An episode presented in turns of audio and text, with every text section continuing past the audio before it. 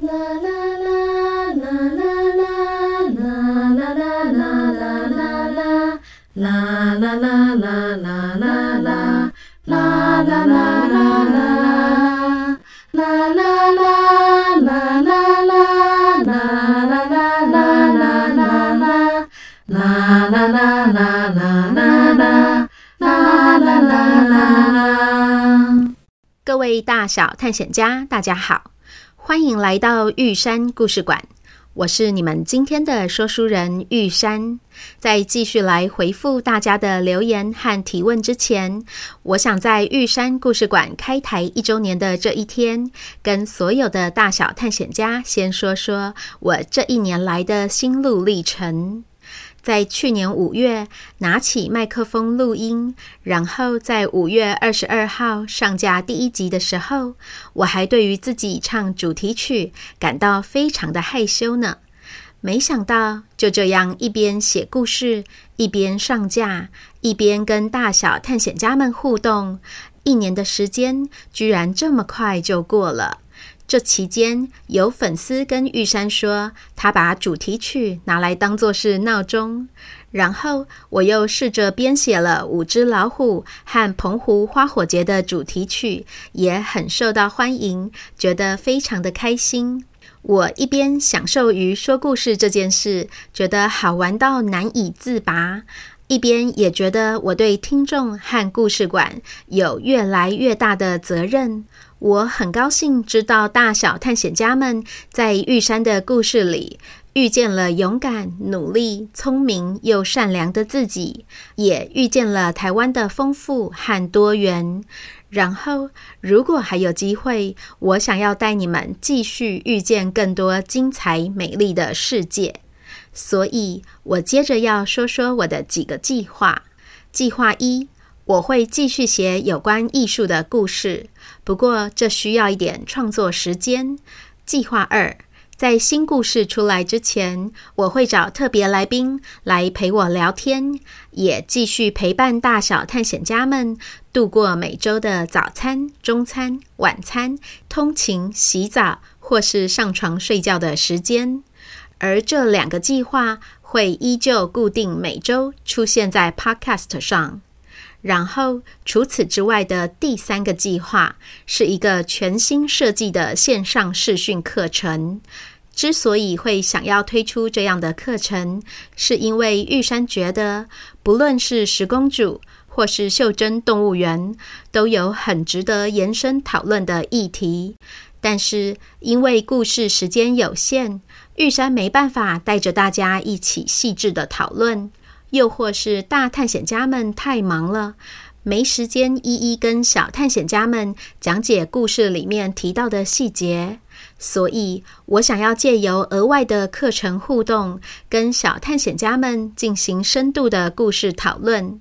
比如说，玉山想跟你们聊聊十公主里面的白雪跟原本的白雪公主有哪里不一样呢？是什么原因让它变得不一样？如果你是白雪，你看到青蛙变成王子，会是什么样的反应呢？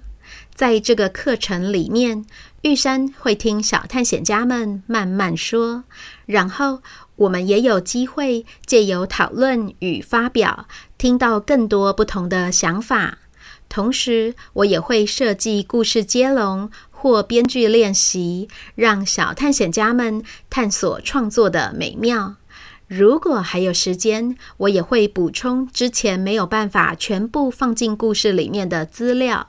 比如说，你知道为什么以前童话故事里面总是有这么多王子在找公主吗？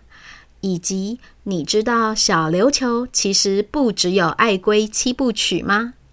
这个课程预计是四到六个人的小班制线上收费课程，每堂课大概是一个半小时。我心里面想要开三个系列，包含公主思辨课、台湾风土课以及典藏美术课。不过到时候也要看看大小探险家们有没有买单，喜不喜欢，才能够决定这个课程能不能够持续。详细的课程说明以及报名方式，玉山放在这一集的文字说明中，还请有兴趣的听众点进去阅读。希望我有机会能够带着小探险家们，借由延伸的故事讨论，更深一层的阅读自己，阅读台湾，然后阅读世界。好啦，接着我们来继续回复小探险家们的提问。犬犬问：管理员阿姨的遥控器是什么颜色啊？玉山觉得是银紫色的，有点像是夜空中银河的颜色，一切都充满了神秘与魔幻。许俊问：玉山一直说故事会不会累呀？通常都是在什么时间说故事呢？为什么要叫做玉山故事馆？是因为你住在玉山吗？遥控器是长什么样子的呢？谢谢。会呀，玉山说故事也是会累的，所以我常常在故事上架的星期六那一天放空发呆，或是出门走走。我记得我说完《袖珍动物园正传》全部二十五集时，有一种从好深好深的海里面潜水很久，终于上岸的感觉，累到无法思考，在陆地上大口大口的喘气。我整整休息了快一个月，才回过神来，有办法继续写故事。而玉山通常都是在星期四下午或是晚上说故事。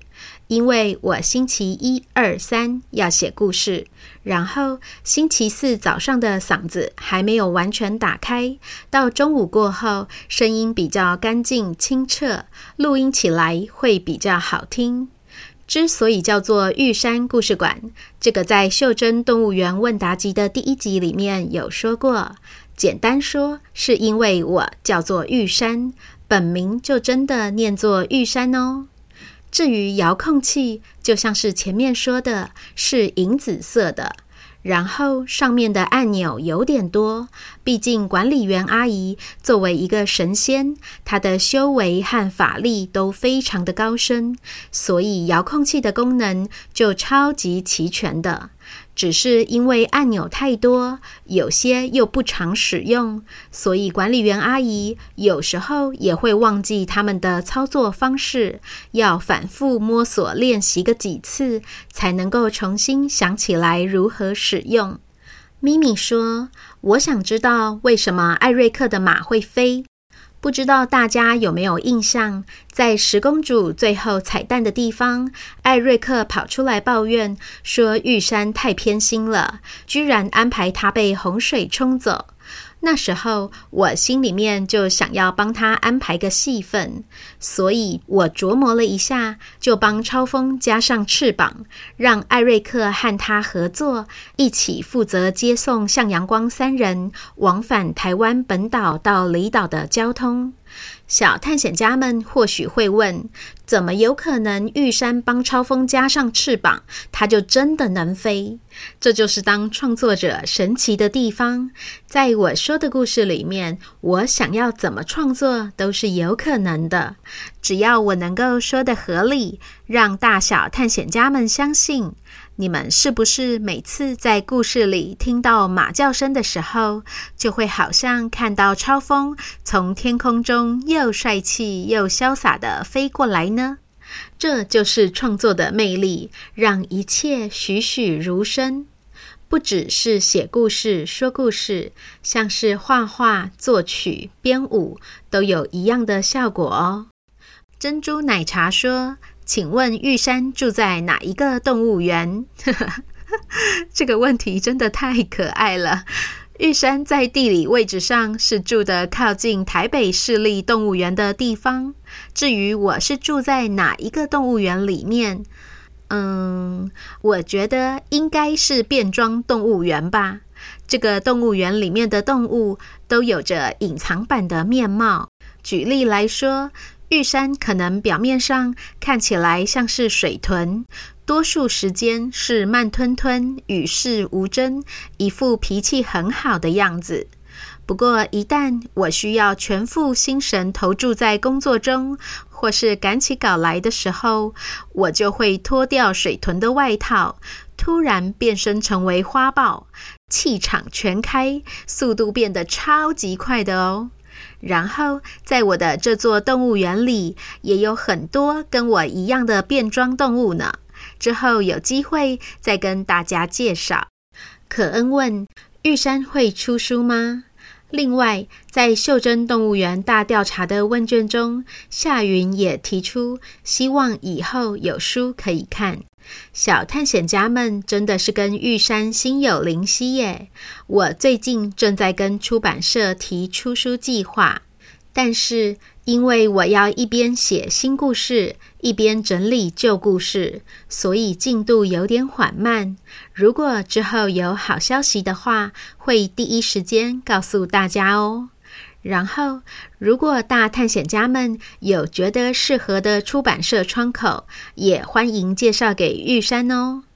再来，玉山要来念这段时间以来的赞助留言。雨熙说：“谢谢玉山一直陪伴着我们。雨熙很期待新的故事，也想和大家一起盖玉山故事馆，继续一起听故事。”小兰说：“超棒的玉山故事馆，希望能够永续经营，加油！”然后是五月三号生日的小探险家巧巧妹，玉山要先祝你生日快乐。五月是个超棒的月份，天气刚刚好，暖和了起来，有种万物欣欣向荣的感觉呢。听说巧巧妹一口气在连假三天内听完了玉山的故事，起床第一件事就是要听玉山故事馆，坐车、吃饭、洗澡都要听。玉山现在是巧巧妹心中最棒的说书人呢，谢谢你。婉云说：“谢谢玉山精彩的诠释，让童话故事的公主们除了美丽温柔外，更多的拥有了智慧与勇气，成为不需要依靠皇冠和王子，也能自己带来幸福的公主。而袖珍动物园让孩子们在想象与探险中认识了生活的台湾文化，真的超棒的。”红雨说：“谢谢玉山讲故事给我们听，陪伴我们度过美好的时光。期待有更多好听的故事哦。”最后是浩浩和小珍帮玉山加油。谢谢以上这几位大小探险家实质的支持，让玉山可以再多撑一段时间。同时，也要谢谢这段时间以来在 Apple Podcast 上。Ines 波波、Niki 亮云、演员 Emma 小佳、CB Titan 给玉山的五星评分，因为你们的推荐，让更多还没有认识玉山的听众有机会一起进到这个深邃、奥妙、奇幻又美丽的故事馆里来探索哦。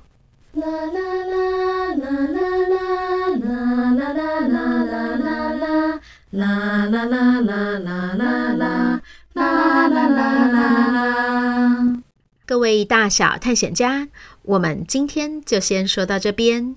玉山要来去准备周日晚上的脸书直播了，偷偷告诉你们，大家的答案真的超级精彩的，敬请期待。就先这样啦，这里是玉山故事馆，我是玉山。